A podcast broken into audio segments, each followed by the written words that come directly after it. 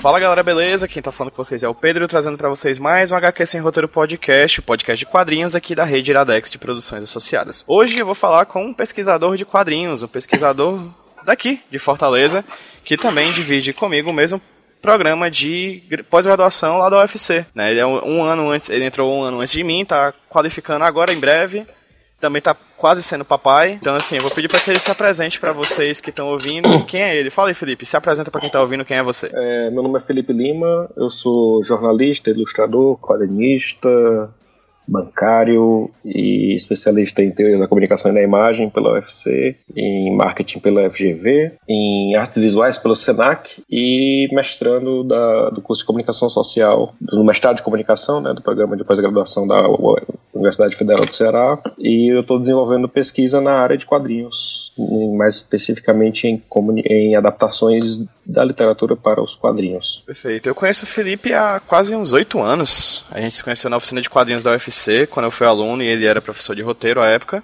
E de lá pra cá a gente tem conversado muito sobre quadrinhos, principalmente agora, depois que a gente está no mestrado. E ocasionalmente acredito que alguém está ouvindo a gente já possa ter ouvido a voz dele nos programas em que a gente grava os grupos de estudo lá da, da UFC, né? O grupo de estudo de quadrinhos do qual eu e ele fazemos parte. E aí, Felipe, eu vou pedir para que você apresente para quem tá ouvindo a gente o teu objeto de estudo, né? Tu entrou no mestrado em 2000 e no final de 2016? Não, 2015, não é isso? É, eu tô há um ano, né, no, no programa. Perfeito. Ele tem, é. tem dois, dois anos de duração.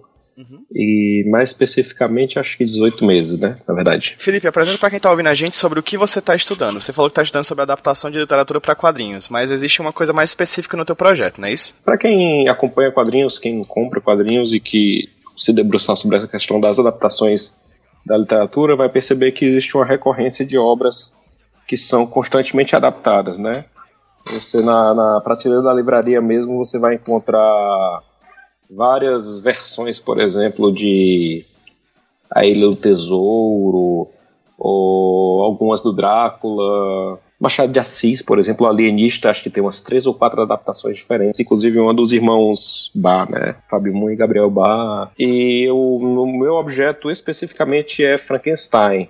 Né, de Mary Shelley, foi escrito em 18, publicado pela primeira vez em 1818, republicado, teve uma segunda edição e a terceira edição em 1831. Então já tem aí quase 200 anos, né? Desde a sua primeira publicação, ele vem sendo adaptado para diversos, diversos meios diferentes. Para o teatro, houve outras adaptações dele para a literatura também, né?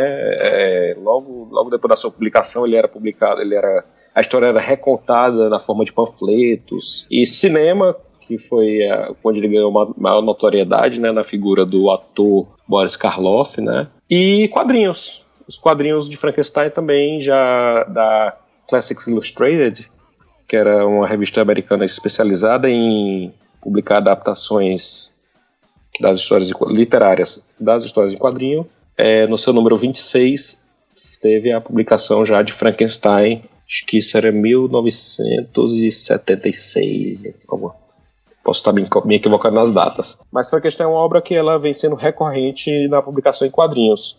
E de 2000 para cá eu consegui reunir um número aí de umas seis adaptações que são o objeto mesmo do, da minha pesquisa, né? Recentemente agora a gente teve uma do Minola, né? Sim do Mike Minola, que ele fez um, na verdade, é quase um spin-off de uma HQ que ele fez, que foi do Hellboy no México. E o, na ocasião o Hellboy tem uma luta de tem uma luta livre, né, no ringue com a criatura de Frankenstein. E aí o Minola curtiu utilizar o personagem de Mary Shelley e resolveu fazer uma história só de Frankenstein, mesmo estilo algumas que a gente encontra por aí, que é exemplo daquele filme do com Aaron Eckhart, né, que é o Frankenstein entre anjos e demônios, no qual ele conta a história de Frankenstein após o relato da Mary Shelley, vamos dizer assim. E o Mike Mignola entra na mesma linha, né? Pois é. O Felipe, gente, ele é também orientado pelo mesmo orientador que eu tenho no mestrado, que é o professor Ricardo Jorge. Inclusive, recentemente me mostrou uma versão do Frankenstein da Disney, onde o Pateta era o Frankenstein. Ele comprou? Então, assim, comprou. e disse que ia te prestar depois, eu acho. Eu acho que eu tô te dando spoiler. Não, não. Na verdade, eu, eu comprei a 20 reais na, no, na estante virtual Uhum. É uma edição do Pateta Faz História. Isso. E é bem bacana porque é curioso porque a editora Abril publicou em 82, aqui no Brasil, né? Vamos dizer assim, Pateta Faz História é uma série de 30. Perdão, uma série de 46 histórias de quadrinhos que satirizam narrativas e personagens históricos e personagens fictícios, né? Uhum. Então você tem o Pateta como Beethoven, o Pateta como Robinson Crusoe, o Pateta como Cristóvão Colombo. E são 46 histórias que a Disney publicou de, desde 1975. Lá fora. Lá fora. E aqui também. Aqui também. Ela foi publicada pela editora Abril. Uhum. E aí o 13 terceiro volume, que foi de, em 79, saiu aqui em 82, foi dedicado à adaptação do Frankenstein.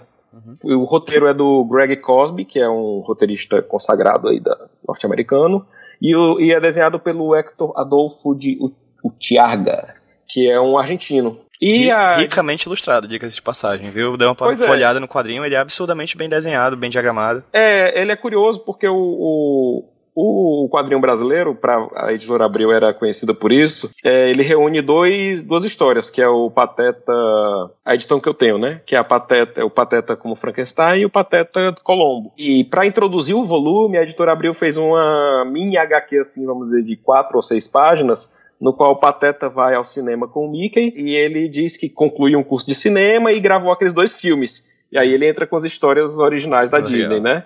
Essa introdução é o... só daqui no Brasil só daqui do Brasil, da edição de 82 da, da Abril, né? Que Legal. é que eu tenho, que eu consegui na estante, você acha que você consegue comprar ainda, né? tem vários volumes. E ela foi republicada várias vezes, em vários países diferentes, essas histórias, e ela está sendo republicada agora nesse num volume mais grosso, né? Mais volumoso de 70, 80 reais. Pateta faz história, também na Abril. E é muito peculiar porque ele utiliza uma, uma diagramação incomum até para os quadrinhos e até para os quadrinhos recentes. Uhum. É, você tem cena, grandes cenários e os personagens transitam por esses cenários, não é nenhuma novidade nos quadrinhos, mas continua sendo incomum, de forma que tem uma cena bastante peculiar, porque o, é, eles, o Pateta e o Mickey estão conversando numa sala de jantar, daquelas com a mesa bem comprida, né? E eles estão conversando, eles estão ao mesmo tempo na página, vamos dizer assim, nas duas cabeceiras são dois momentos diferentes, é como se a câmera tivesse girado e pegado eles de costa. Então, além de o Adolfo, né, Hector Adolfo, ter incluído várias piadas visuais ao longo da, nos arredores da página. Então, enquanto a ação principal rola no centro da, do, do, do, do requadro, né, vamos dizer assim, no canto você tem dois ratos brigando por um pedaço de queijo, no lugar de uma, to de um archote na parede, você tem um sorvete, um cone, um cone de sorvete, sabe? É, tem uma na cena do jantar tem uma mortadela em cima da em cima da mesa e vem uma mão demoníaca da janela roubando a mortadela. Uhum. Então ele ele sério, faz uma série de brincadeiras, é o tipo de coisa que praticamente eu creio eu o, apenas o quadrinho é capaz de fazer. Então, o Frankenstein, a gente tá falando aqui de um quadrinho da Disney, mas a gente também tá falando do filme do Frankenstein com Aaron Eckhart, que era da, salvo engano, da Warner. A gente tem uns filmes do Frankenstein, a gente tem Frankenstein virando quadrinho pela mão do Mignola num quadrinho lançado pelo Dark Horse. Então, assim, o Frankenstein se tornou uma figura da cultura pop.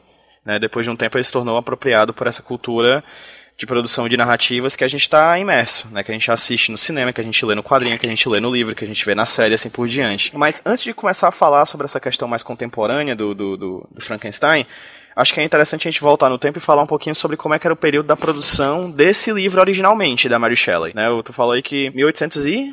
1818. A primeira edição, que ele foi né? publicado, a primeira edição foi publicada em 1818. Então, assim, é, como é que foi, Felipe, na tua pesquisa, assim, como é que tu percebeu é, esse momento da produção do, do romance da Mary Shelley e do, na sua pesquisa, como é que você percebe aquele momento histórico da produção desse, desse livro? Frankenstein, ele é uma obra muito peculiar porque ele foi escrito praticamente por um adolescente de 19 anos, né? É, Mary Shelley, ela nasceu em 1797, no momento de virada do século. Ela era filha de William Godwin com, e de Mary Wollstonecraft. O William Godwin ele era filósofo, anarquista, tinha todo um pensamento, um pensamento de vanguarda. E a mãe dela também era escritora, é, escreveu praticamente a primeira obra feminista da história da humanidade, que é a Vindication of the Rights of Women, e a mãe dela morre no parto, né?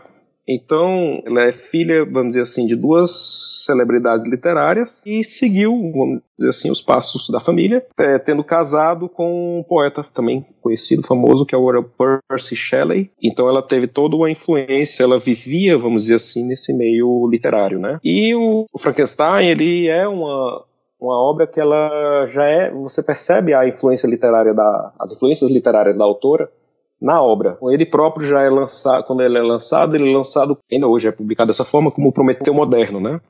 Então ele já nasce vinculado como se fosse, é, é, vamos dizer assim, uma modernização, uma adaptação, vamos dizer assim, é, do mito de Prometeus, né? Do Titã que rouba o fogo do, dos deuses do Olimpo e o entrega à humanidade. Além disso, a obra de Frankenstein ela é permeada de citações a outras obras, né? Além de, do mito de Prometeu, ele cita muito o Paraíso Perdido do Milton, né? Vamos dizer, já é uma releitura da história do paraíso, do, da alegoria do, do paraíso do Éden, é, da queda de Satanás, da guerra dos anjos e toda aquela onda. E todas essas obras elas estão vinculadas à questão da, da procura pelo conhecimento e de como isso pode trazer grandes desgraças para a humanidade. Então, não só as obras que precederam Frankenstein, seja o Fausto, seja do Goethe, né? Paraíso Perdido, seja o Mito do Prometeu, Vatek, é do William Beckford,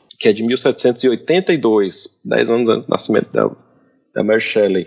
Então são você tem um universo de obras que trazem essa lição, vamos dizer assim, essa moral da história, ou como diria o Gonzaga Mota, que é estudioso da área de narrativa, estão circunscritas nessa meta narrativa de que a busca ensandecida pelo conhecimento, na verdade, não, não vai necessariamente trazer benefícios à humanidade, mas grandes males. No caso de Frankenstein, ele dizia ele é uma ruína para a vida do cientista que o cria, né? E essa narrativa não só precede Frankenstein, como sucede Frankenstein. E você tem aí uma série, um, todo um universo de obras que estão vinculadas a Frankenstein também, seja no Blade Runner, do Caçador de Androides, do Ridley Scott, seja no Robocop do Paul Verhoeven, né? Na qual o cara tenta desenvolver, fazer um progresso científico e tudo mais, ou mesmo o Alien, o oitavo passageiro, os caras foram curiosos, entraram onde deviam, saíram remexendo, né? E acabam, acabam desenvolvendo, desenvolvendo grandes desgraças, vamos dizer assim. Você tem um universo também de teóricos que estudam adaptações, apropriações, no caso Gerard Genet, francês, estuda narrativas e adaptações e trabalha com o conceito de intertextualidade, é, observa que todos os textos, no caso ele trabalhava com texto, mas a gente pode ampliar isso para as obras, né? Obras culturais, produtos ele culturais. Com texto literário, né? Texto, texto literário. Todos os textos guardam relações entre si. É, e essas relações é, variam de acordo com. A, justamente de acordo com a relação entre esses textos, né? Então, por exemplo, você, você pegando qualquer livro, você vai encontrar, por exemplo, um texto da orelha, ou mesmo o título do livro, ele tem uma relação com o texto do livro, uma relação que ele chama de relação paratextual. Quando você faz uma resenha de um livro, você tem uma, uma relação metatextual, metalinguística, né? É um texto falando sobre um texto. A gente estuda isso em literatura também. Um adapta e você tem a intertextualidade, que é a relação que um texto tem com outro texto, que não é necessariamente que é um quase como se fosse uma relação de derivação. É, um, é o que ele chama na obra dele que é palimpsestos, que é a literatura em segundo grau, né? Então ele, ele fala de um, é um texto em segundo grau, não como sendo um texto menos importante ou um texto necessariamente dependente, mas é um texto que guarda um, uma relação com o texto de origem. Então você não precisa ter lido O Paraíso Perdido para ler Frankenstein você não precisa sequer conhecer o Paraíso Perdido, ou mesmo saber que o Paraíso Perdido existe, para você ler o Frankenstein. Você pode ler Frankenstein tranquilamente e você não vai ter preju nenhum prejuízo da compreensão da história por não ter lido o Paraíso Perdido. Mas, se você tiver lido o Paraíso Perdido, você vai ter uma compreensão diferenciada de Frankenstein. Porque você reconhece em todo. Você é capaz de reconhecer nos textos outros textos. E isso acontece na gente. A gente assiste Ghost in the Shell e você diz, nossa, bateu um gostinho de Matrix na uhum, boca, né? Uhum. Não, mas até porque Matrix também se inspirou no anime do Ghost in the Shell, vamos dizer assim, né? O próprio Genet fala da questão da intertextualidade sobre a ideia do hipotexto e do hipertexto, né? Que a do hipertexto, ela vem de um hipotexto, né? O texto, ele vem de outro anterior. Você pode falar do, como ah, o exemplo que tu falou do Paraíso Perdido, ele é o hipotexto do hipertexto Frankenstein. Sim, assim é, é. O, o, outros teóricos, por exemplo, a Julie Sanders, no livro dela que é de apropriação e adaptar. Adaptations and appropriations, né? Que ela vai faz a, procura fazer essa diferença da apropriação e da adaptação, ou mesmo Linda Hutton, ou, se você observar o pensamento de quem vem estudando as adaptações, ele já vem quebrando esse essa noção de linearidade, tipo, o que veio antes, o que veio depois, até porque e a gente até no, no, pensamento complexo que a gente vem desenvolvendo, a gente vai trabalhar com a ideia muito mais de, de uma rede onde há alimentação e retroalimentação e acaba muito não fazendo muito sentido essa questão do que veio antes do que veio depois, uhum. porque o, por exemplo, Akira Kurosawa, para homenagear o faroeste, que era um gênero do cinema que ele curtia muito, ele faz uma obra chamada Os Sete Samurais, né? Que é uma homenagem de Akira Kurosawa ao gênero faroeste, que inclusive é um gênero cinematográfico talvez mais presente, né, mais numeroso em quantidade de obras. Eu não sei quem foi o primeiro cara que fez os Sete Homens e um Destino, mas Sete Homens e um Destino é uma adaptação para o faroeste do do Sete Samurais. Sete Samurais. Então você tem aí praticamente uma troca de como se fosse uma troca de elogios ou uma, uma, um vai e vem, né? O Sete Homens e um Destino é o mais antigo, a do, que eu, pelo menos que eu encontrei aqui, é do John Sturges, que é de 1960, The Magnificent Seven. Ou mesmo a gente observa um fenômeno semelhante, mais recente, no Os Imperdoáveis, do Clint Eastwood, que foi homenageado pela HQ, o Old Man Logan, o velho Logan, e que retornou para o cinema na forma do filme Logan, né, aliás. Uhum. Agora é de 2017 já, né? Eu acho. E inclusive o ator que faz o Logan, ele, ele mesmo se autodenomina como sendo um cara muito parecido com Clint Eastwood. E ele chegou a fazer sugestões no filme, ele não queria que o. Ele faz, faz algumas sugestões do filme pro filme dele ficar mais parecido com o... Os Imperdoáveis. Hum. Que foi o filme que serviu de origem. De, de, de origem para HQ. Então é, é, é, um momento, de certa forma, muito peculiar, e eu posso falar até como produtor de quadrinhos, que na hora que a gente vai produzir um HQ, e se ela é uma adaptação, ou se ela faz referência a obras anteriores, a gente não se contenta em estudar a obra anterior, mas obras que deram origem àquela obra anterior. E Frankenstein remete um pouco a isso. Frankenstein, como eu digo, como eu disse antes, ela dialoga não apenas com obras que são anteriores a ele, como obras contemporâneas como obras posteriores. Eu fugi bastante da tua pergunta, que era a respeito não, do contexto do, do, contexto da época de Frankenstein. Mary Shelley não era exatamente um escritor experiente, nem era exatamente uma pessoa experiente quando ela escreveu Frankenstein.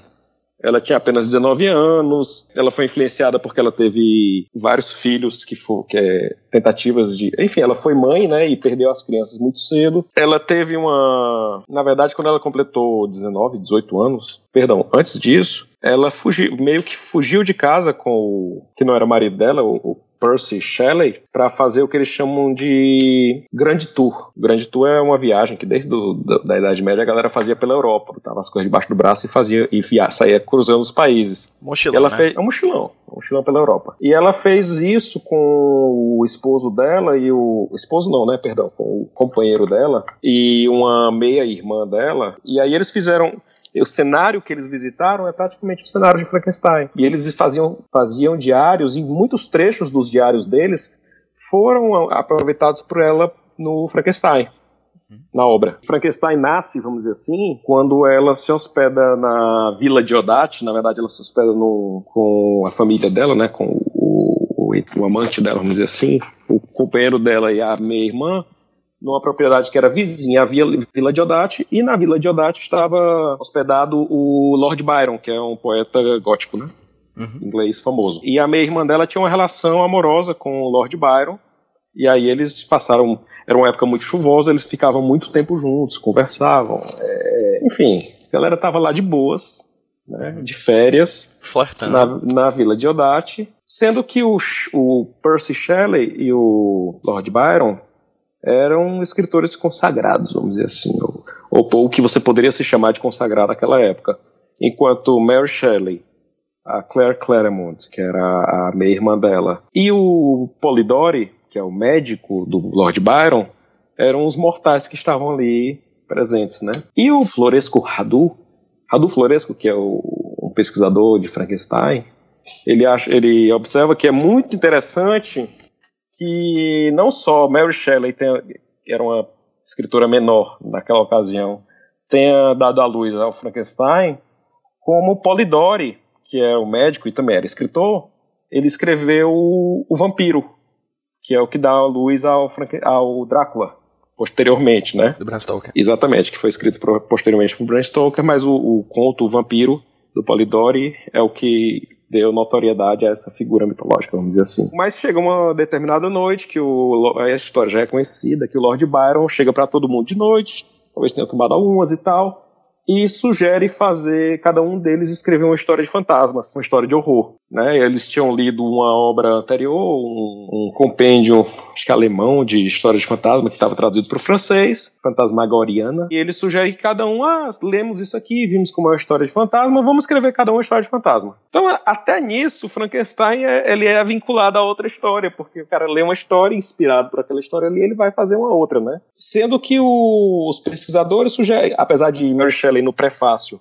dizer que teve um bloqueio criativo e que num sonho acordado que ela teve tentando dormir, ela sonhou com a cena de uma das cenas do Frankenstein, né, na qual o cientista dá vida ao monstro, foge aterrorizado, certo de que o monstro não vai sobreviver e vai dormir e à noite ele é despertado pelo monstro vivo, né? Esse é o relato que ela faz no sonho dela e isso está contido no livro lá pelo quinto capítulo, quando o Victor Frankenstein dá a luz ao a, a criatura, né? Vamos dizer assim, da vida da criatura. Os pesquisadores já mostram que, na verdade, ela tem uma série de influências. A época já, já tinha a, a, ciência já pesquisava a utilização da eletricidade, né, na medicina. Tinha uns loucos que andavam por aí com um pedaço de corpo para cima e para baixo ligava na corrente elétrica, via o corpo se estribuchar e achava que aquilo ali ele estava é, demonstrando, né, gerava plateias, todo aquele esquema que é o que eles chamavam de galvanismo, né? Ainda hoje é utilizado com algum um outro procedimento estético. Esta era a ciência da época. Então nessa ciência é, existia e, e ela é fortemente influenciada também por alquimistas. E você observa isso é recorrente na que são as obras retratarem né, o, o que o conhecimento científico o presente na época. No Mary Shelley você tinha o cara fazer um cadáver de corpos, tacar, tacar eletricidade e o corpo viver, né? Como, uma criatura de Frankenstein. Acho que uns 80, 100 anos depois você tem o Médico e o Monstro, do Robert Louis Stevenson, no qual um distúrbio, ele fala da questão do distúrbio de dupla personalidade, aquela ali se manifestando fisicamente, né? Que está presente agora na obra do Shyamalan, né? No Fragmentado. Fragmentado de forma mais intensificada, mais moderna, né, vamos dizer assim. Que é uma questão é... que posteriormente vai virar meio que pesquisa científica a partir dos, do Freud, né? É, o, o, o médico mostra anterior a Freud. É anterior a Freud. Mas Sim. é porque, é porque não, é aquela coisa da, até da adaptação. A gente tem uma noção, às vezes, ou vendo agora, 100, 200 anos depois, a gente vê aquilo ali como um elemento criativo. Uhum. Mas a gente não tem a noção de que, na verdade, o Freud, o, o as ideias de Freud já existiam antes. Freud não chegou assim, olha galera, tem uma não, novidade grande aqui para vocês. não, na verdade, às vezes o cara sistematizou. E você vê isso em várias áreas do conhecimento humano, de artes marciais, o cara chega lá, olha, o Aikido é um moderno, criado há 200 anos aqui. Não, cara, os, os movimentos do Aikido são os movimentos do Aikido Jiu-Jitsu que já for, que foram incorporados, suavizados, não sei o que e tal. Mas não tem, assim, não é que não haja nenhuma novidade. Você tem uma novidade na abordagem, você tem uma novidade na sistematização. A sistematização é a novidade, né? Às, às vezes a sistematização é a novidade. Uhum. E alguma outra conclusão. Não desprezando aqui o conhecimento de Freud, eu dizer que Freud não era em nada original. Uhum. Mas da mesma forma, o pesquisador Floresco lá, ele relata que Mary Shelley tem uma preocupação em demonstrar uma originalidade, que era uma preocupação visto que ela era filha de escritores, esposa de escritores consagrados, e estava, estava no meio literário e tinha uma necessidade de se afirmar. Normalmente, não que Frankenstein não tenha o seu valor literário, que vão combinar também, demorou bastante para ser reconhecido pela literatura como uma obra de valor, né? Frankenstein foi publicado na forma de daquela forma mesmo de folhetim, né? E a maior parte das pessoas, e provavelmente a maior parte até de quem está ouvindo agora, conhece muito bem a criatura de Frankenstein, sabe dos principais elementos da história, mas provavelmente não teve acesso à obra literária, né, não ler o livro, vamos dizer assim.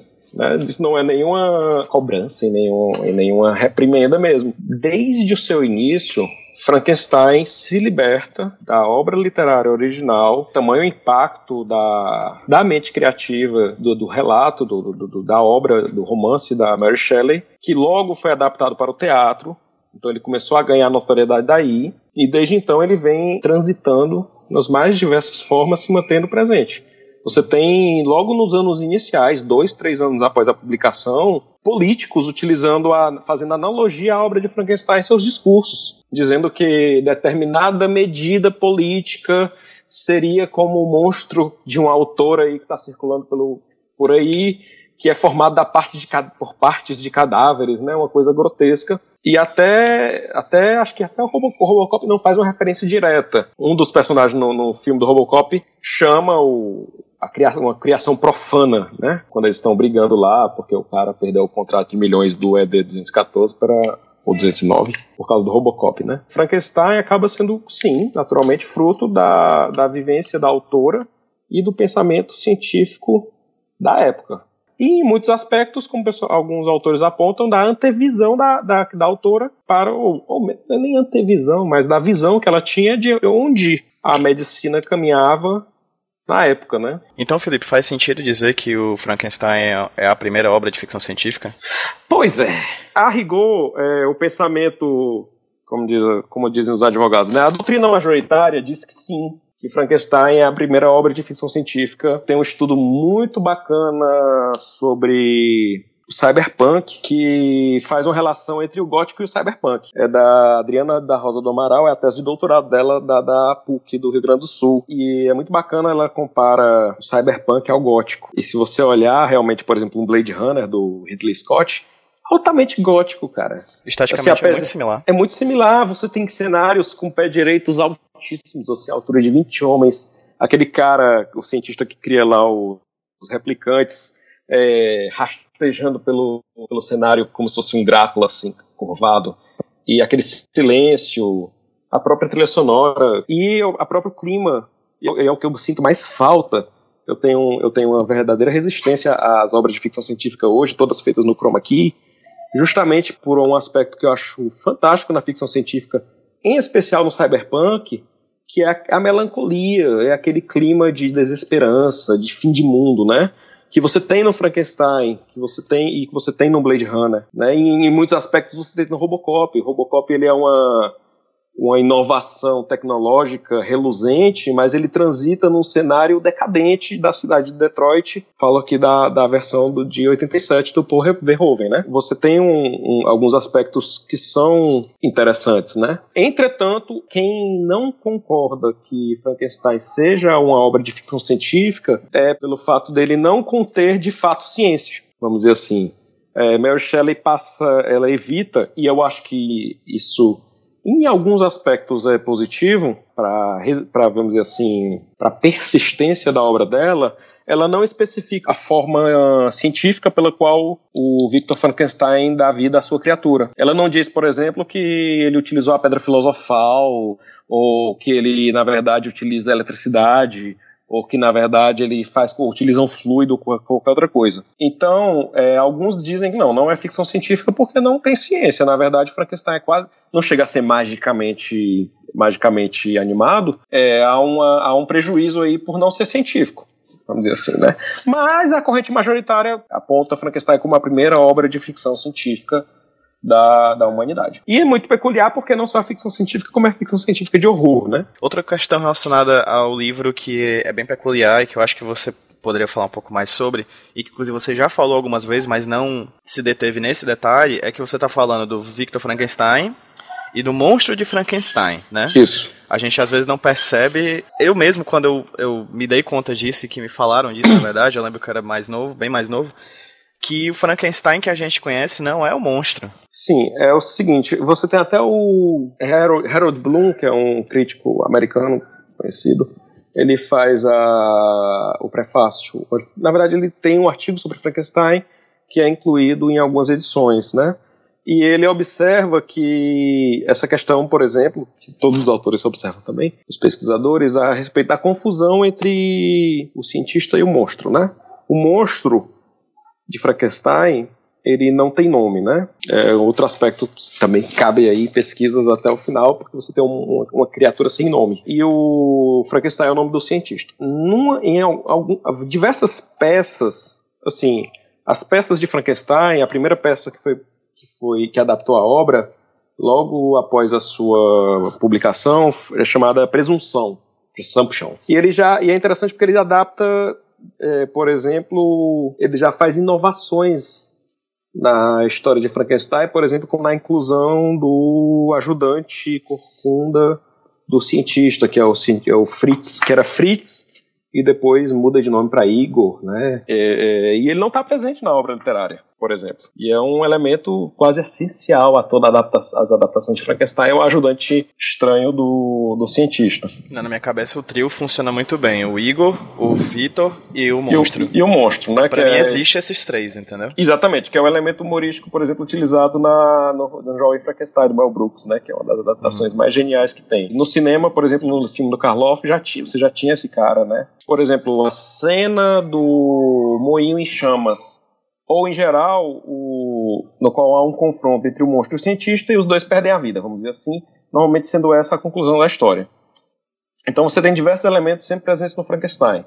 É um monstro animado pela eletricidade, é um cientista que rouba parte de cadáveres, que viola sepulturas. O monstro mudo, que no, no livro ele não é mudo, mas no, no, no teatro ele murmura, fala poucas coisas, não, não articula frases, né? Que muito, em algumas adaptações isso é justificado como eles tendo, tendo sido criado com um cérebro, cérebro defeituoso, né? E, e que são inovações na obra. É, em relação à obra literária. E um confronto catastrófico entre cientista e criatura que leva a vida dos dois ou seja no incêndio no moinho, né, que como é adaptado no, no, no, no filme do Boris Karloff, ou outras tragédias, às vezes envolvendo avalanches de gelo, né, já que Frankenstein se passa na região fria. E um desses, um desse, dessas adaptações, ela termina como sendo um sonho do cientista. E o sonho conclui com o cientista se olhando, se olhando para o monstro e o monstro devanece e no lugar do monstro você vê o reflexo do cientista, como se ele estivesse olhando no espelho. Isso aponta para algumas para um fenômeno literário que eles chamam do doppelganger, né? Hum. Que é o, o, duplo, o du, né? é o duplo. Então o Orlando, o Orlando, Harold Bloom, Orlando Bloom é outro cara. É, ele fala que existe uma, uma dualidade central na novela de Mary Shelley, na qual o monstro e o criador são duas metades antiéticas de um mesmo ser. E ele cita a Muriel Spark, que é uma outra pesquisadora, que diz que o Frankenstein, o Victor, personifica os sentimentos e a criatura personifica o intelecto. No seu modo de ver, o monstro não possui emoções. E, na verdade, as emoções que o monstro manifesta seriam manifestações intelectuais através dos canais racionais do monstro. É, então, na verdade, o, o, cientista seria uma figura emotiva e o monstro seria uma figura fria e calculista. Né? E aí você pode relacionar novamente, por exemplo, ao estranho caso do Dr. Jack e do Mr. Hyde, né? que é o médico e o monstro, que também aborda de uma forma bem mais direta essa questão do doppelganger, que é o duplo, é, na, no caso lá da figura do o distúrbio de dupla personalidade, né? E que tem o mesmo sentido, né? O, é um desastroso caso de desenvolvimento científico desenfreado que resulta em crimes hediondos e, e, na destruição de ambas as manifestações, como no Frankenstein. Então você tem essa, essa questão da dualidade entre o monstro e a criatura. Tem um aspecto que eu não chego a abordar no meu trabalho, porque, enfim, não, o objetivo dele, afinal, não é necessariamente a questão do Frankenstein, que se você. É, e já também motivado por obras mais recentes, tipo tipo o Cisne Negro, na obra de Frankenstein ninguém se encontra com o monstro, só quem vê o monstro é o cientista praticamente. Frankenstein tem uma estrutura narrativa peculiar. Alguns pesquisadores observam que ele é feito como se fosse uma boneca russa. Mary Shelley narra o sonho dela e em volta desse sonho ele vai desenvolvendo ciclos narrativos, vamos dizer assim, até ter o romance pronto. A história de Frankenstein inicia com o capitão Robert Walton, que está no empreendimento científico arriscado, fruto da sua vaidade, que é chegar ao Polo Norte, ver o que é que tinha lá. Para isso, ele está no navio e ele leva uma tripulação que já está beirando o motim, pensando que esse capitão é louco, vai levar todos nós à morte e a gente tem mais é que voltar. Né? E o capitão, disposto a provar sua teoria científica sobre a atração magnética dos polos, quer levar a equipe toda ao latitude zero, né? Vamos dizer assim, longitude zero. Nesse contexto, o capitão encontra um cientista moribundo, que é o Victor Frankenstein, e o Victor conta a história dele pro, pro capitão. Na realidade, você o, o romance começa com a carta do capitão à sua irmã. Então o capitão está contando para a irmã uma história. Que história? A história que ele ouviu do Victor. Uhum. Certo? Então você tem uma história dentro da história. É o que os pesquisadores chamam de narrativas encaixadas. É uma história dentro da história. E dentro da história do Victor, que já estamos aí no segundo grau, você tem a história do monstro. Porque há um momento no qual o monstro se encontra com Victor Frankenstein e conta tudo o que ele fez desde que se separaram no momento da sua criação. Então eu tenho a história dentro da história dentro da história. Então isso você tem o que é um narrador não confiável. Você não sabe se o monstro está dizendo a verdade. Porque, enfim, você está vendo, na verdade, você está lendo uma carta do Capitão Alton para a irmã dele. E na carta o Victor disse que o monstro disse. Uhum. Mas tanto o monstro pode estar mentindo, como o Victor Mota pode estar mentindo, como o Capitão Aldo pode estar mentindo. Uhum. Ele pode não ter encontrado ninguém. Então, é, no relato do Victor, o tempo todo, ninguém vê o um monstro. Mesmo quando o monstro mata a esposa do Victor, Elizabeth, os homens surpreendem Victor no quarto com a esposa morta e o Victor vê o monstro pela janela. Mas, assim, não há um relato de que os outros monstros, os homens, e eles saem perseguindo sombras atrás do monstro até que não encontram ninguém. Vamos dizer assim. Mas em nenhum momento eu podia dizer, não, Victor matou a mulher sai, saiu do quarto, cobriu seus passos e veio em pânico gritando, dizendo que o monstro tinha matado, vamos dizer assim. Uhum. É, então tudo pode ser fruto da, poderia ser fruto da imaginação do cientista. A não ser no relato do monstro, que o monstro diz ter encontrado gente. E que pessoas viram monstro e pessoas perseguiram monstro e chegou até a ser alvejado. A narrativa do Frankenstein também é muito peculiar em torno disso. Você tem relatos dentro de relatos. E, nessa, e nesse contexto, o narrador muda ele é narrado em primeira pessoa. Então, quando o Alton, Capitão Alton está escrevendo para sua irmã, o Alton é o narrador. Quando o Victor começa o seu relato, Victor é o narrador. E quando o monstro começa o seu relato para Victor, o monstro é o narrador. O monstro é o narrador. Então você tem essa alternância, mas de todo modo o narrador ele está dentro da história, né? Ele é homodiegético, né? Vamos dizer, como diria o professor Ricardo Jorge. Hum. E, e ele é e o ponto de vista dele é de dentro da história em primeira pessoa. Então, o que acontece na história é que é relatado para o leitor é fruto da experiência, né? É, das percepções do personagem que está narrando. Então, o um monstro, por exemplo, ele relata como ele aprendeu a perceber a realidade, porque não, nada lhe foi ensinado, né? tudo é fruto da percepção do monstro. Né? Então ele aprendeu a falar, ele aprendeu o que, o que, é que ele deve comer, o que, é que ele não deve comer, ele aprendeu que as pessoas têm medo dele. Todo esse aprendizado que também é fruto das vivências literárias do. Eu não sei se era Hobbes que a, que a Mary Shelley lia, mas tem algumas obras que, dão, que deram a ela um princípio de uma compreensão sobre essa questão da aprendizagem que ela utiliza no romance dela. Então, digamos assim, num jogo daqueles de vôlei de 1, 2, 3, a literatura levantou, recebeu a bola, o teatro levantou e o cinema cortou, né? O cinema foi o elemento que talvez tenha fundado as imagens de Frankenstein e aí eu falo do monstro de Frankenstein, não tanto do Victor Frankenstein, mas do monstro de Frankenstein, mais forte na cabeça da, do povo, do público, da gente, né? Inclusive naquela versão do Victor Frankenstein gritando It's alive, it's alive, né? Tipo, é uma... que, que, não está no romance, né? Muito bem. Exato, então assim, é uma é muito forte a imagem que a gente tem do Frankenstein, e aí eu te falo do monstro, e a partir de agora eu vou falar do Frankenstein como monstro, a partir do cinema, né? E qual foi a importância do cinema para isso? Quando a gente chega no cinema, como é que você percebe que a figura do Frankenstein foi adaptada, foi, foi, foi transportada para as telas? Já que a gente tá falando de quadrinhos também, é nos, e esse eu vi nos extras do Hulk, do Ang Lee, tem muita informação interessante e tem a entrevista com, com Stan Lee, no qual ele diz que quando ele assistiu Frankenstein, ele percebeu que o monstro não era mal, que na verdade era um monstro bonzinho.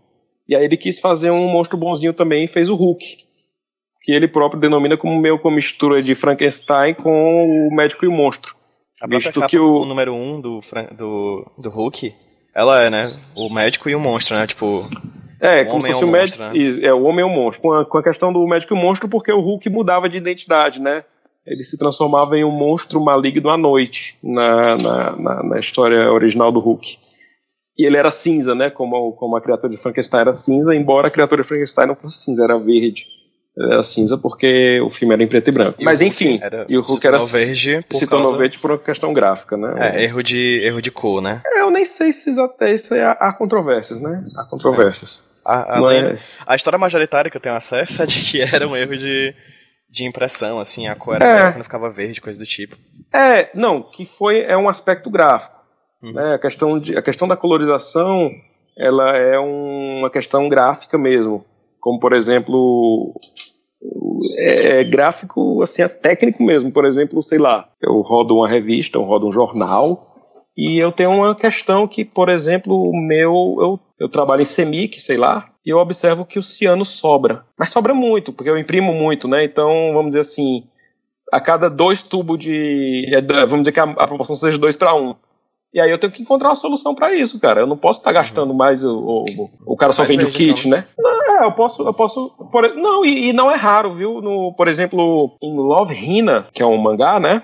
O personagem cortou o cabelo. O personagem, ó, o, o autor cortou o cabelo da personagem porque ele não tinha mais paciência pra estar colorizando, pô. O cabelo da menina era preto, gastava muito nanquim, ele demorava muito pra colorir, ele, rapaz, eu vou cortar o cabelo dessa menina. E você pode chegar em, em muitos aspectos, muito, em, nesse, em algo recorrente. Eu já vi isso também num autor mais recente de mangá que também usou esse recurso. Por exemplo, o cara virar Super Saiyajin e deixa o cabelo dele não é mais preto. É louro. Mas pro mangá é, é branco, né? É Uhum. menos tinta Sim. que eu gasto. Então, assim, muitas, muitas, muitas decisões narrativas e visuais são técnicas. Não São são. né? são te- exatamente, é uma questão técnica, uma questão financeira, uma questão de viabilidade e não uma questão necessariamente narrativa. Por isso que a figura, como tu falou mesmo, do, do Frankenstein se tornou nas nossas cabeças cinza, apesar de que não era cinza, mas era por causa do cinema preto e branco, né? o cinema preto e branco. O monstro do, do Boris Karloff tem diversas características, como, como, por exemplo o fato dele ser mudo, dele não falar. Um monstro mudo na literatura seria algo muito estranho porque fica difícil você imaginar o que o monstro pensa, que é um dos aspectos centrais na, na obra de Frankenstein, ou pelo menos essenciais, a visão que o monstro tem de mundo, né?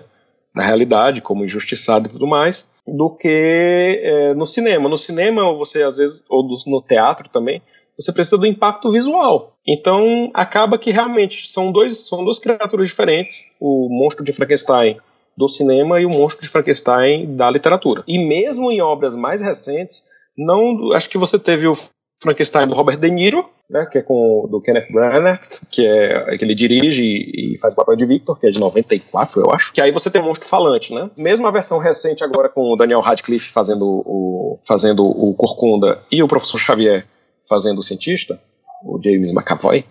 é, você tem um monstro mudo, cara. Isso tem uma série de impactos né, narrativos na história. N- não estou, não, não, não estou certo de que tenha sido o cinema que tenha dado maior visibilidade ao monstro. Pro- é- é- não é difícil é, inferir isso, porque, enfim, você internacionali- internacionaliza, né? Mas a, a figura do monstro de Frankenstein já era bem conhecida, vamos dizer assim, na Europa antes do, do, do advento do cinema, né? Pelas peças, é, e próprio mesmo pela literatura. O, sem dúvida, a- o cinema, vamos dizer assim, também estabeleceu e se apropriou e confirmou, né, reforçou muitos aspectos da obra de Frankenstein que já foram incorporados nas peças e nas adaptações de Frankenstein. Uma das críticas ao livro, à obra original, é que ele era, ele não tinha uma mensagem moral muito clara, não tinha uma moral da história muito clara, vamos dizer assim. Você lia o romance e você fica assim, meu aí? Deus, meu Deus, quanto horror. O cara se deu mal, mas o cara era bem intencionado. Ou então que sentir, coitado do monstro, algumas pessoas, coitado do monstro, outros, coitado do cientista. Era algo muito que não era o, mais usual na época. E é interessante, mais um aspecto, vamos dizer assim, de adaptação de Frankenstein. O que você conhece de Frankenstein hoje é a, é a, adaptação, a edição de Frankenstein de 1931. 1831, perdão. A terceira edição, né? 1800, que é a terceira edição. Em 1831, é, Mary Shelley já tinha tido, acho que é o torno de três filhos, quatro filhos e tinha morrido quase todos. Byron já tinha morrido. O Victor, o Victor, o Percy Shelley, marido dela, também tinha morrido de uma forma trágica num, é, num naufrágio dos passeios que ele fazia de barco. Polidori já tinha morrido. É, e ela não era mais uma adolescente adepta do amor livre, anarquista, que ela era em 1818, onde 13 anos de diferença, que para aquela época era uma vida inteira, né? E além disso, ela já era uma autora consagrada, então assim, já era uma mulher madura, uma mulher amadurecida e uma mulher que não tinha mais os mesmos, a mesma visão de mundo da obra original. E aí ela foi fazer uma adaptação da obra. Uma adaptação não, perdão, ela foi fazer uma nova edição. Cara, ela reescreveu a obra bastante. Mudou parágrafos inteiros, incluiu capítulo, é, mudou trechos. Apesar dela própria no prefácio dizer que não mudou quase nada, só fez ajustes estilísticos, é, não é verdade. Inclusive tem um, tem um termo que eles usam que está presente na obra de 1818 e foi suprimido na obra de 1831, que é o fluido elétrico, né, que é juice que eles chamavam, né? E quando ela retira isso, ela praticamente exclui bastante do aspecto científico da, da tecnologia da época. Porque em 1831 a galera já tinha visto que aquele esquema de de, de, de, de, dar choque em músculo, em pedaço de carne no meio da mesa, né? E ver o bicho se estribuchar, já não era mais nenhuma novidade, a galera sabia que não dava mais para animar os mortos usando galvanismo. E aí, vamos dizer assim, ela dá um, faz uma adaptação da obra dela é, no sentido de se afastar um pouco mais dessa visão de, da obra ser mais científica, é, ou, menor, ou pelo menos, vamos dizer assim, ficar mais neutra. E também ela, ela muda de forma que torna, a tornar o monstro dela mais maligno e o cientista mais ponderado, né, mais vítima mesmo, entre outros, outros aspectos. Então, a própria autora, vamos dizer assim, que é peculiar, é, altera sua obra. E isso é algo que, que nos estudos, por exemplo, de adaptação, a gente exatamente não prevê exatamente. É o que? É uma adaptação? É uma nova edição? Mas uma, uma nova edição tão diferente em alguns aspectos da edição original. Chega a ser entende? outra obra, né? É uma nova obra. E tem gente que defende, não, cara, Frankenstein é de 1818, que era realmente uma obra gótica, que era realmente uma obra original e que essas mudanças, vamos dizer assim, prejudicaram muito, entendeu? Como a, a Mary Shelley era, como eu disse, ela é meio adepta do amor livre, né? Ela foge contra o ela foge com o cara. O Percy Shelley era casado quando ele ele larga a mulher para fugir, para fazer o grande tour com a com a Mary Shelley, né?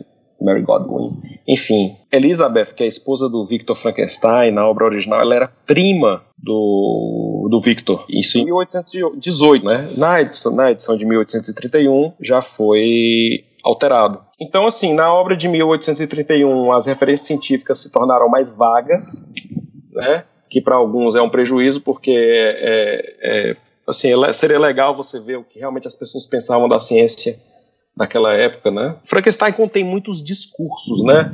Victor Frankenstein, é, vamos dizer assim, apresenta o pensamento dele e esses pensamentos que Victor Frankenstein apresenta e outros personagens apresentam eram os pensamentos que Mary Shelley herdou do seu pai, que era as ideias políticas de William Godwin. E em 1831 ela já dá novamente dá aquela aliviada porque ela própria já não concordava mais tanto com o pai dela, considerando ela talvez agora tivesse a idade dele, né? Vamos dizer assim, essa questão do ateísmo, da, da, da retórica revolucionária, tudo isso é, é, suprimido da obra em 1831 e é a obra que a gente conhece. Né? Você encontra hoje na internet, fácil, fácil, é, é Frankenstein de 1818, que é bem bacana. Agora, realmente, só você botando um do lado da outra para você ver as diferenças. Tem uma edição da Penguin, que foi publicado aqui pela Companhia das Letras, que o cara Maurice Hindle, Hindle ele faz esse comparativo. É interessante para quem tem mais curiosidade mesmo saber o que é que mudou, né? Frankenstein é, não tem é uma coisa meio sem fim de você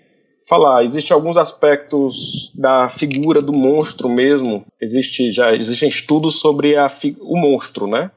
Ou a monstruosidade. E o monstro ele é uma figura imaginária, né? Vamos dizer assim, ou não, né? É... Você fala como figura arquetípica, é isso? Exatamente. Uma figura, ok, simbólica. Exatamente. Okay. É, existe o inglês Jeffrey Jerome Cohen, que é professor de língua inglesa da Universidade George Washington, e ele fala da cultura do monstro. Ele tem um artigo, está disponível, fácil encontrar pela internet, é a cultura do monstro, sete teses. É do ano 2000.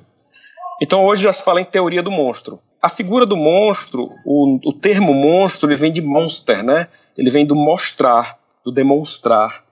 Então o monstro, ele é uma figura que ele está apresentando algo. E o monstro, ele apresenta que é, é algo revelador da humanidade. Então quando você tem uma figura, por exemplo, se Mary Shelley nos apresenta um monstro, que ele é formado de partes diferentes, de seres diferentes, e ele tem uma, uma estatura superior, não, não é difícil fazer relação entre isso e nós mesmos, quando imaginamos que nós, é, vamos dizer assim, numa época moderna, somos parte de nossas experiências, parte, somos partes de diferentes. Então, eu mesmo, quando me apresentei aqui, é, ah, eu sou bancário, eu sou ilustrador, eu sou jornalista, eu sou. Então, nós somos, como o monstro de Frankenstein, é, montados de diferentes partes. Ah, eu sou irmão, eu sou pai, eu sou namorado. O monstro de Frankenstein é uma criatura que vem apresentar, como o pessoal diz, o zeitgeist, né, o nosso espírito da nossa, da, ou pelo menos daquela época, que era uma época na qual, uma época miserável, uma época na qual a ciência prometia muito e cumpria pouco. O pessoal tinha medo de vacina e medo. Então você tem, por exemplo, essa questão metafórica do monstro mesmo. O Corren fala também, por exemplo, que o monstro ele se recusa a fazer parte da ordem classificatória das coisas que é outra característica de Frankenstein. Afinal, o Frankenstein você não pode dizer exatamente que ele é um morto-vivo, porque ele não é um único ser, né? Ele é formado de partes mortas, mo é, partes mortas, né? Que foram reanimadas, mas na verdade ele é um ser vivo, mas você não sabe exatamente se ele está vivo, você não sabe se ele está morto, você não sabe se ele é um ciborgue, se ele é um constructo, não, não fica claro na história se ele vai envelhecer e morrer, se ele é imortal, ele é um, algo indefinido, ele é algo que desafia a classificação. Nem ele nome é um, ele tem, né? Exatamente, que nem nome ele, ele possui. Ele é a criatura, ele é o destroço, ele é o algo monstro, ruim. A coisa. Então, o Corren diz, por exemplo, que esse, o monstro ele policia as fronteiras do possível. Então você não tem, por é raro, não é raro a gente encontrar, por exemplo, isso no cinema, o, por exemplo, Jason Voorhees, do assassino mascarado da, do Sexta-feira 13, que persegue os amantes adolescentes, né, é, preferindo até matá-los durante o ato sexual. É um lobo mau que devora aquelas pessoas que se desviam do caminho, né? Então a figura do monstro como o estrangeiro, né, os gigantes ou mesmo os, os persas que o, os espartanos enfrentam no, no filme do Frank Miller ou nos quadrinhos do Frank Miller, que eram figuras monstruosas, né? É, uhum. Eles estão presentes muito no local de, de, de trânsito, né? Tipo. Nas fronteiras, na, na né? barreira, né? A esfinge, Isso. né? Os próprios monstros marinhos que os, os, navegadores tinham medo, não podiam navegar porque monstros marinhos os, os devorariam. Hum, é, exatamente. Então o monstro ele é essa figura censora e ao mesmo hum. tempo uma figura que mostra aspectos da nossa vida, da humanidade, que preferimos negar, né? Cara, beleza, falamos de literatura, falamos de cinema, agora vamos falar do que de fato o HQ Sem Roteiro trata, que é de quadrinhos, tá? É, já chegando um pouco mais perto da tua pesquisa de fato, me explica mais ou menos como é que está sendo a tua metodologia de pesquisa para chegar nas adaptações de Frankenstein para os quadrinhos. Aquela coisa, não, não param de surgir é, adaptações de Frankenstein, não só as mais recentes, como essa do Minola, como as mais antigas da Marvel Comics. É... A DC e a Marvel tem uma versão, né? Tipo Hércules, né? É. Cada uma das grandes casas também tem sua própria versão do Frankenstein. É, o, o Frankenstein da Marvel, ele foi desenvolvido de fato como uma adaptação da obra de Mary Shelley, sendo que mais ou menos na terceira, quarta edição ele conclui o que o relato da Mary Shelley da obra e passa a contar a história posterior de Frankenstein, né? Ele se apropria mesmo e e vai embora. Até chegar ao ponto que Frankenstein é congelado no gelo, a lá Capitão América e, chegar a, a brigar com Homem-Aranha e tudo mais. No. Na DC? Que dizer, é, na DC eu não. Eu confesso que eu não fui nem atrás. Uhum. É porque, no, na verdade, no meu corpus eu vou trabalhar com, com histórias que se pressupõem adaptar, que se apresentam enquanto adaptação da obra de Mary Shelley. Porque se a gente for falar disso, tem também a versão lá, que eu não vou lembrar agora não, mas que é o Frank, da turma da Mônica também, né? Da turma do Penadinho. Isso, isso. O Enfim. Frankenstein, ele tá presente em toda, em toda a literatura pop, vamos dizer assim. É. É, não exatamente, o mordomo da família Adams não é exatamente uhum. uma figura de Frankenstein. O autor... Aparece. O autor dos quadrinhos do, da família Adams disse que ele, se adapta, ele era inspirado em outra criatura, né? Mas quando foi para o cinema, é inegável a semelhança. Né? No que diz respeito à minha pesquisa, eu pretendo me debruçar realmente sobre os aspectos narrativos da adaptação de Frankenstein. Então, como eu falei, o Frankenstein ele segue um modelo narrativo de narrativas encaixadas e eu tenho pontos chaves da narrativa e eu tenho aspectos eu sigo a vou seguir a metodologia que o Gonzaga Mota apresenta é, de análise das narrativas como os aspectos da metanarrativa, por exemplo, para analisar, é, para poder ter algum parâmetro para essa análise. É, a gente está falando aqui, sei lá, uma hora de Frankenstein e você vê que é um assunto que não tem fim, né? Então a gente tem que ter os parâmetros da pesquisa para poder seguir um roteiro e, e, chegar aonde a gente deseja, que no, no meu caso é observar quais são as, os limites, os aspectos inerentes à transposição da literatura para os quadrinhos. Então eu tenho aspectos, formas, vamos dizer assim, fórmulas ou elementos literários que são traduzidos nos quadrinhos. Se eu pegar, por exemplo, os quadrinhos da Marvel, ele tenta imprimir uma, uma dinâmica, utilizando linhas de movimentação, utilizando inclina é, planos inclinados, utilizando perspectiva, né, profundidade da perspectiva, para tentar imprimir uma dinâmica de leitura mais ágil para uma história, como dizer, que ela é menos empolgante, né? Vamos dizer assim. Então você observa, por exemplo, como o aspecto do horror é traduzido para a obra dos quadrinhos. A própria figura do monstro, como o monstro é apresentado visualmente, né? É algo que, que embora você tenha uma meia dúzia de descrições do monstro na obra de Mary Shelley, elas não chegam a ser necessariamente precisas né, na adaptação de Frankenstein. Eu tenho uma adaptação do mangá do Igor salvo engano, que ele faz uma adaptação de Frankenstein para o mangá. E é bem interessante porque o monstro dele realmente, como o Barry Shelley descreve, tem 3 metros de altura. Que em praticamente nenhuma obra de Frankenstein você encontra um, um monstro de 3 metros de altura.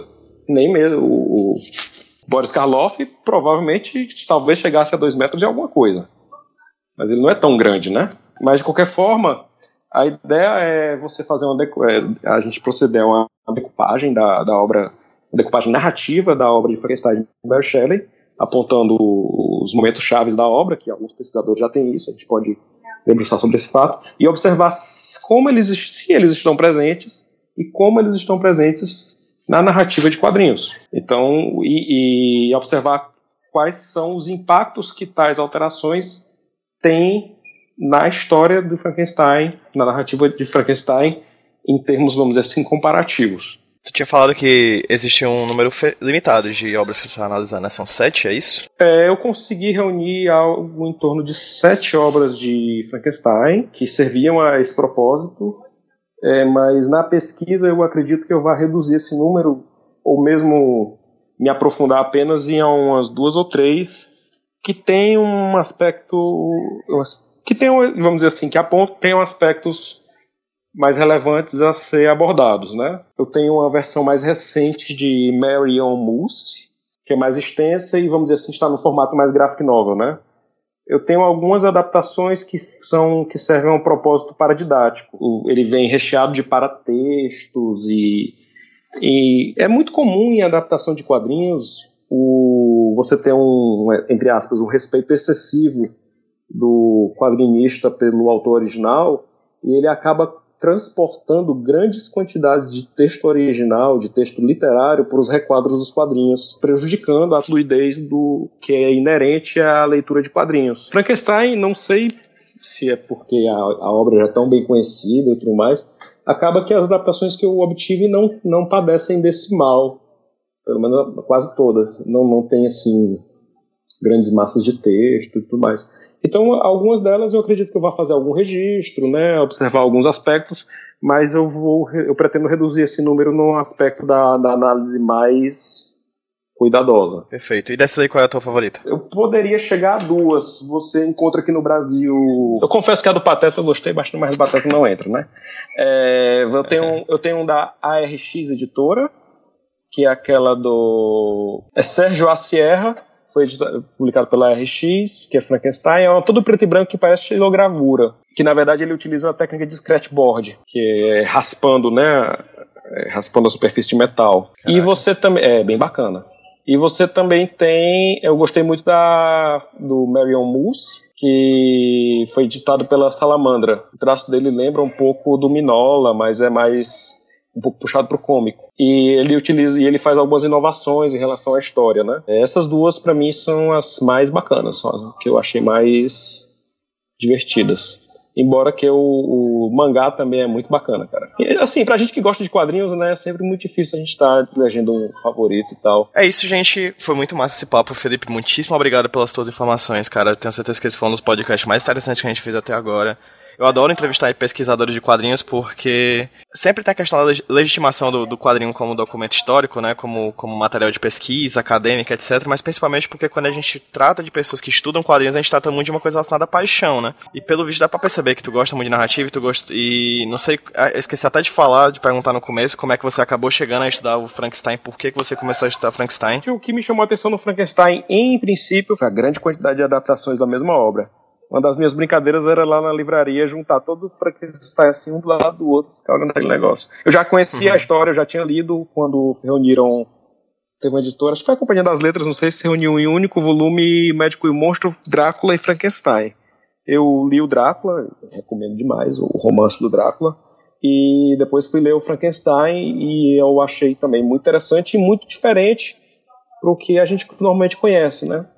E foi como eu cheguei a Frankenstein, realmente. Quando eu vi que havia várias adaptações dele de quadrinho, foi quando eu vi e achei interessante a possibilidade de fazer esse comparativo, que eu acho que é um dos aspectos legais de você ter adaptação, é você poder compará-las. Ah, perfeito. Não vou editar isso pro começo não, vai ficar no final mesmo. Beleza. então é isso, cara. Felipe, muito obrigado por você ter topado conversar com a gente, cara. É, espero, que, espero que a qualificação passe tranquila, espero que você defenda em breve, espero que tudo dê certo para você. É, essa semana agora que a gente tá gravando é alguns dias antes do seu filho nascer, então, cara, já parabéns. Espero que tenha tudo é. certo e que sua vida seja maravilhosa. Qual não vai ser o nome da criança? Gabriel. Então, espero que Gabriel seja um novo leitor de quadrinhos. Com certeza, Aí, cara. Com certeza. E assim, tu né? tendo, tendo, outros assuntos de quadrinhos, nós estamos também estamos à disposição. Com certeza. A gente né, vai gravar nos, nos, grupos de pesquisa, no grupo de estudo lá que a gente faz parte, outros temas relacionados a esse. Nem se preocupe, você está mais do que convidado. Esse, na verdade, é o primeiro papo de muitos que virão. Beleza, cara. Agradeço a oportunidade. Realmente é gratificante poder estar falando né, de forma mais descontraída a respeito de um tema que a gente pesquisa com, na academia e nem sempre a gente tem a oportunidade de estar conversando de forma tão livre, né? Eu acho que é preciso, cara. É preciso que a academia se torne popular, né? Se torne pop também. Com certeza. É, né? A gente traz o pop para a academia, a gente leva a academia para o pop também. É isso, gente. É, para você que tá ouvindo a gente, facebook.com.br roteiro, twitter.com.br roteiro, instagram com.br HQ Sem Roteiro. HQ Sem Roteiro tá em todas as redes sociais. Assine nosso feed, procure por HQ Sem Roteiro no seu agregador de, de podcasts. E é isso. Até semana que vem.